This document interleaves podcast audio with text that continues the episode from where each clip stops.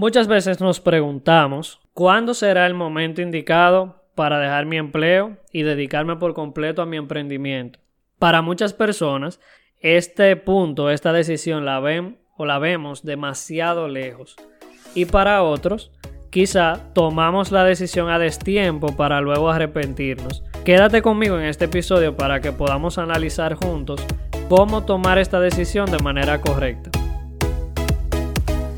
Hola, soy Eddie Cabrera.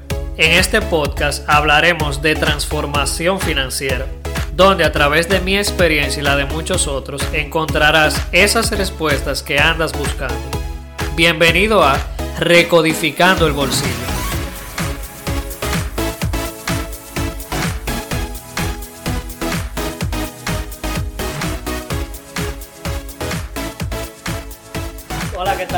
Bienvenidos a este nuevo episodio, un episodio especial de Decodificando el Bolsillo.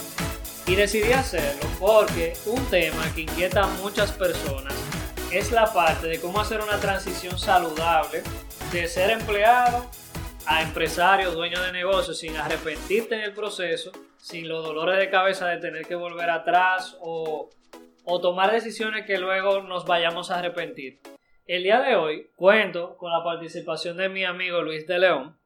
Gracias. Que decidí invitarlo porque eh, me, sorprende la manera como Luis hizo esa transición de una manera saludable y con clase, diríamoslo así.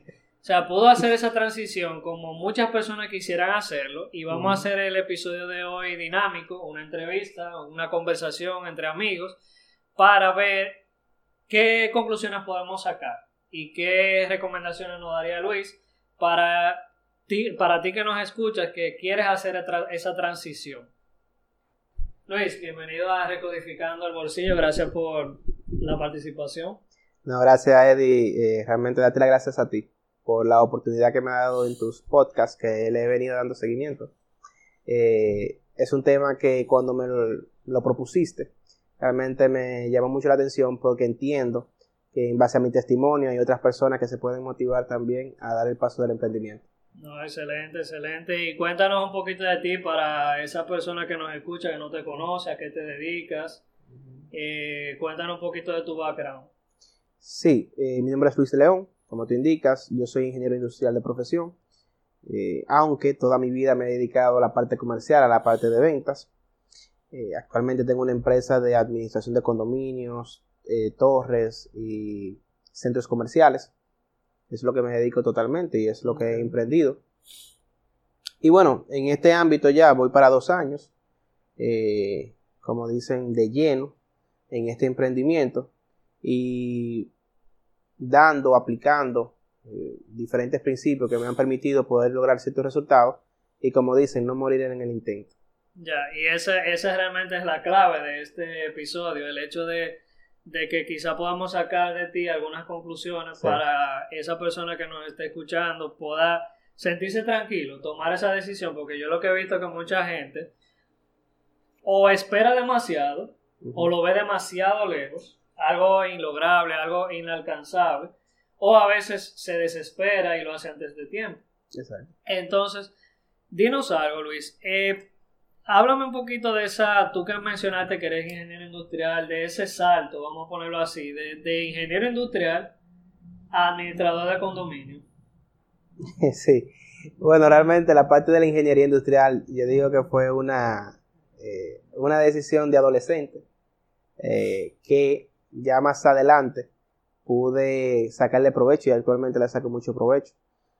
Pero tiene que ver mucho porque eh, y, aplico mucho de lo, de lo conocido y de lo aprendido en la universidad porque en mi negocio eh, manejo mucho lo que es la parte de mantenimiento, la parte de procesos, manejo de personal, eh, pero el éxito de mi proyecto se ha basado más en lo que yo aprendí en la parte comercial, en la parte de ventas, que fue en donde, o es en donde yo he podido eh, alcanzar o poder progresar más rápido en mi negocio, pero la ingeniería industrial es lo que me ha permitido sostener, o sea, eh, no ponerme loco con tantas cosas, como dicen, ya en el emprendimiento. Ok, o sea que tú dices que lo que tú has aprendido en la carrera te ha servido. Sí, sí. Eh, bueno, yo tengo como dos materias que realmente yo puedo decir que, que es la que he aplicado, que es la que me han servido. Y una tiene que ver con el ámbito ya más de economía, de manejo ya la parte financiera, y otra tiene que ver más con la parte de operaciones, con la parte de crear proceso, manejo de personal, coordinación de trabajos, eh, que sí puedo decir que me han servido. Ya luego de ahí lo que he aplicado, lo he aprendido mucho en ventas y lo he aprendido mucho en, como dicen, a trancazo en la vida.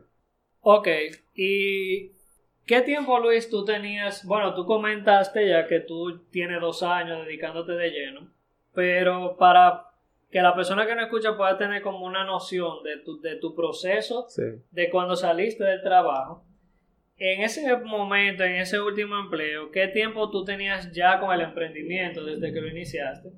Hasta que fue el momento ya de dedicarte de lleno a él y de renunciar. Eh, un año, para ser exacto. Ya un año antes de yo renunciar, yo venía desarrollando el, el proyecto. Lo que en mi caso se dio es que el, el, mismo proyecto todavía, y le pasa a muchos emprendedores, y por eso yo recomiendo que la transición se haga consciente, todavía el mismo emprendimiento no demandaba primero mucho tiempo de mí y segundo, eh, mi ingreso principal era todavía pertenecía al, al, empleo.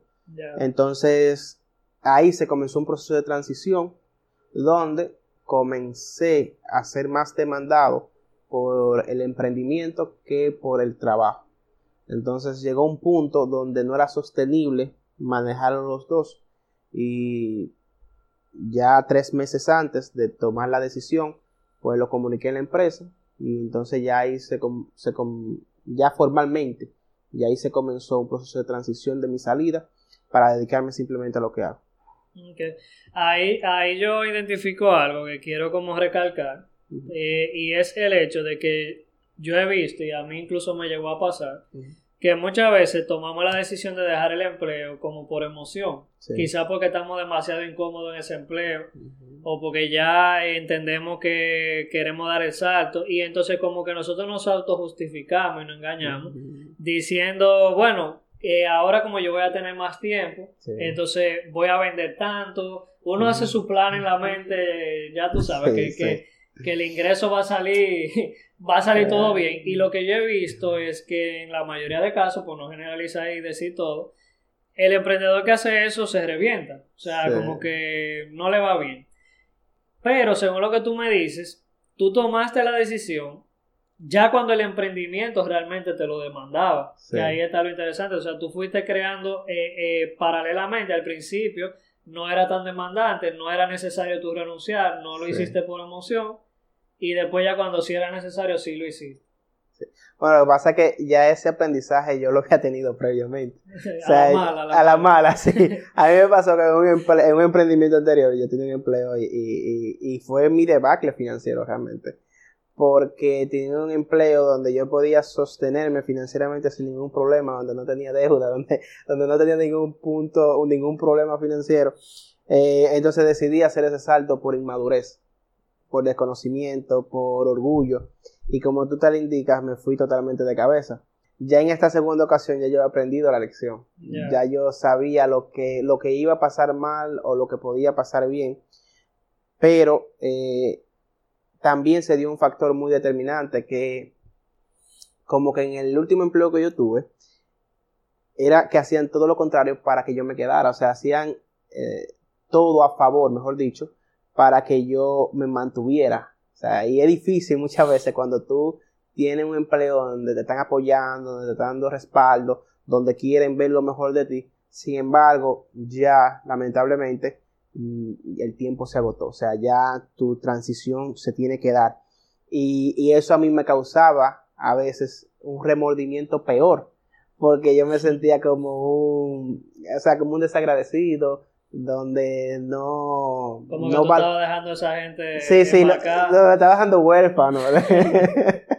Ah, consiguieron una persona cuatro veces mejor que yo, pero bueno, yo sentía que en ese momento ellos iban a salir a flote, digamos así, pero, pero todo lo contrario, yo me aseguré de que quien estuviese en mi posición eh, diera lo mejor de sí y fuera realmente un... O sea, pudiera dar a la empresa lo que yo en su momento le di. Entonces, el punto de transición, el punto de, de, ya dar el paso, fue muy consciente desde mi, desde mi, desde mi perspectiva, porque ya financieramente yo fui viviendo y aunque no cerré o no me fui, tal vez con ya con el mismo presupuesto, con los mismos ingresos que yo tenía en el empleo, pero sí ya yo sabía que por lo menos un año yo me iba a poder sostener eh, con los ingresos que estaba teniendo y con la ayuda de mi esposa en el, en el negocio que estaba haciendo y eso fue lo que me hizo tomar la decisión. Sí, porque según, o sea, eh, yo sé, porque tú me lo has contado, en, el, en ese momento que tú hiciste la transición, tu esposa también tenía un ingreso, tu esposa era empleada, pero hoy día eh, ustedes ya viven 100% de la empresa eh, como único ingreso. Así es. Es correcto, ¿verdad? Sí. Eh, inicialmente, cuando yo dejo el, empleo, yo quedo con un déficit de más o menos 35 o 40 mil pesos mensuales. Porque yo tenía, y eso a veces es un error que uno comete, que cuando uno tiene un emprendimiento, uno comienza a mezclar el dinero eh, no necesariamente eh, mezclarlo en el sentido de que utilice el dinero del negocio en cosas personales, pero sí, eh, yo es un punto que recomiendo que mientras el emprendimiento, mientras tú tengas un empleo, el emprendimiento no comience a tener un, ¿cómo decirlo?, como un protagonismo a nivel de tus ingresos. O sea, tú puedes tener cierto ingreso proveniente de tu emprendimiento, pero no que tenga un protagonismo hasta que tú hagas la transición. ¿Por qué? Porque se te hace más difícil. Porque ahora tú tienes que compensar lo que tú ganabas en el empleo más lo que el emprendimiento te está dejando. Y a veces, cuando tienes el empleo y el emprendimiento, financieramente tú estás muy holgado. Pero cuando te toca elegir entre uno de los dos, ya entonces tú retrocedes a nivel financiero. Y eso fue lo que me pasó en ese momento. En ese momento ya yo podía dar el paso porque las condiciones del mercado, las condiciones financieras del negocio me permitían hacerlo, pero las condiciones personales financieras mías todavía no estaban adecuadas para dar ese paso.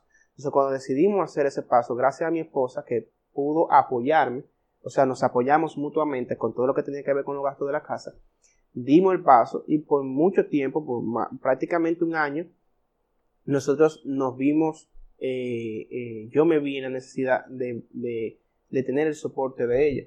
Cuando el negocio ya despega, que comienza ya a tener los diferentes, eh, le, comienza a entrar los diferentes recursos, entonces ya, pues yo puedo independizarme un poco personalmente, el negocio ya puede pagarme un salario para, para mantener mi casa y para mantenerme yo. Y con las situaciones que han pasado en el mundo actualmente, entonces nosotros determinamos, y con la llegada de un segundo hijo, que ya ella se quedara en la casa pero ya el negocio podía sostenernos a los dos. Y ahí entonces ella deja su empleo y ahora está dedicada 100% al hogar. Y hablando entonces ya un poquito más en materia de finanzas, eh, porque según tú me comentas, tú tenías ciertos parámetros, o sea, tú tenías un colchón donde te permitía, según lo que entendí que tú dijiste, estar tranquilo por un año más o menos, pero tú tenías un déficit como quieras. Era como que, como que no era el momento perfecto, vamos a ponerlo así, como a veces, eh, incluso yo el otro día subí un video diciendo cuáles eran los parámetros a tú eh, tener en cuenta para, para dar el salto de manera saludable, pero honestamente la vida real no siempre se da. Entonces, ¿qué tú no pudieras recomendar en ese sentido? O sea, como que qué, tomar en cuenta para tú como saber cuándo dar ese, salto. Bueno, lo primero es que a veces las condiciones, como tú indicas, no están tan propicias, no son tan perfectas. Y a veces las fórmulas no dan exactas. Y te dan un poquito más adelante. Eh, hay una frase que me encantaba de, de Dexter Yeager que decía, Everything look like a mess when you are going to success. O sea, todo parece un desastre cuando tú vas camino al éxito. Eh, de esa frase y lo que yo he vivido, he aprendido que muchas veces en, los peores momentos, y si uno tiene la convicción, pueden salir buenas cosas. Pero realmente, financieramente, es preferible tomar ciertas medidas que te permitan asegurar ese éxito en lo que vas a hacer. Cuando yo determino que ya, o sea, que ya no había forma, que ya yo tenía que dedicarme al emprendimiento, realmente, personalmente yo tenía un déficit, pero el negocio no lo tenía. ¿Me entiendes? El negocio está holgado económicamente. Pero mi déficit se da porque dejo, porque yo también tenía el ingreso del, empleo. Entonces, cuando me sacan ese, ese, ingreso, ya ahí es que, ya es que me afecta la, la parte financiera. Entonces, el negocio, yo tenía en ese momento creo que de 3 a 4 meses del negocio, presupuesto de negocio, pero personalmente yo tenía dos, dos meses y medio de presupuesto.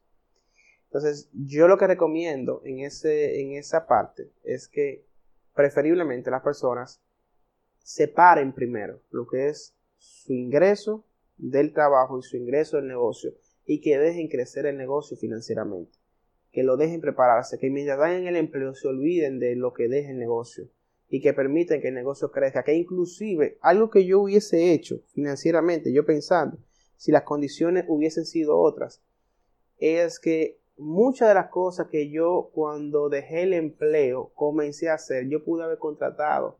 O sea, yo le pude haber pagado a una persona para que hiciera muchas de las cosas que ya yo hacía. Y eso es por lo cual a la gente cuando deja el, empleo le sobra tanto tiempo y es porque realmente no era el momento. O sea, eh, tú puedes contratar fácilmente a una persona que, te, que, haga lo que tú quieres hacer. Entonces, eh, ya si es inminente, pues bueno, no hay otra opción. Pero entiendo que en ese proceso de transición es preferible tener un par de meses eh, en el banco ahorrado, entre los dos, entre mixto, entre lo que tú puedas ahorrar del negocio y lo que tú puedas ahorrar personalmente, y ser consciente, y eso fue algo que yo me puse, yo, yo sabía que en seis meses yo podía estar en otro punto financiero. Yo lo sabía, yo confiaba en mí. Y esa fue la meta que me puse, y además porque quería realmente eh, poder despegar en el negocio y sabía que tenía el, potencial para hacerlo. No, y quiero, y quiero como hacer énfasis en eso que tú mencionaste, del tema de separar eh, los ingresos, porque la realidad es que para un 95% de los emprendedores nuevos, el ingreso de su emprendimiento es personal todo. o sea, es como que yo inicio el emprendimiento, el emprendimiento me deja 20 mil pesos y esos 20 mil pesos son para para comprarme ropa o para pagar el lío de la tarjeta. Y todo es para mí. Pero mira qué interesante lo que tú dijiste y la forma como tú lo veías de que, por ejemplo, tú tenías la finanza de tu negocio saneada. Personalmente tú tenías un déficit, pero el negocio estaba bien. Era como que tú lo manejabas totalmente eh, aparte. Y eso es bien interesante tomar eso en cuenta. Y Bien, eh, ya para ir terminando, ¿qué recomendaciones tú le darías, por ejemplo, a esa persona que nos está escuchando, que está en ese punto, como yo dije al inicio, de que quizá o lo ve demasiado lejos, o sea, porque no sabe qué parámetro tomar en cuenta, entonces, diache, pero si yo lo dejo, eh, ¿qué va a pasar con mi ingreso? O está desesperado y, y, puede ser que tome una decisión a destiempo. ¿Qué recomendación tú le darías? Primero, que no tomen las, las decisiones, no se toman por orgullo. Por orgullo.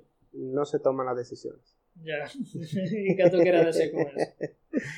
No, no. Yo pienso que la decisión hay que tomarla consciente. De que todo puede ir mal.